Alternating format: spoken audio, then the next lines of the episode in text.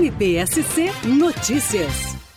O Ministério Público de Santa Catarina obteve medida liminar que determina o atendimento de todas as crianças de até 4 anos de idade que necessitarem do serviço público escolar na comarca de Concórdia. Atualmente, mais de 400 crianças esperam por uma vaga nas creches municipais.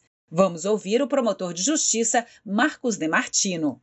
Em razão de inúmeras reclamações da população, verificou-se durante as investigações que mais de 430 crianças estão na fila de espera por uma vaga de creche aqui em Concórdia. Assim, após ação civil pública juizada, o Ministério Público obteve decisão judicial obrigando o município de Concórdia a zerar essa fila de espera para todas as crianças de até 4 anos de idade incompletos que venham a precisar de vagas em creche. O prazo para o cumprimento dessa decisão judicial é até o início do próximo ano letivo. O Ministério Público entende que para que pais e mães possam trabalhar com tranquilidade e crianças possam ser devidamente protegidas, o município de Concórdia precisa fazer a sua parte, que no presente caso é oferecer vagas em creches para todos que precisem.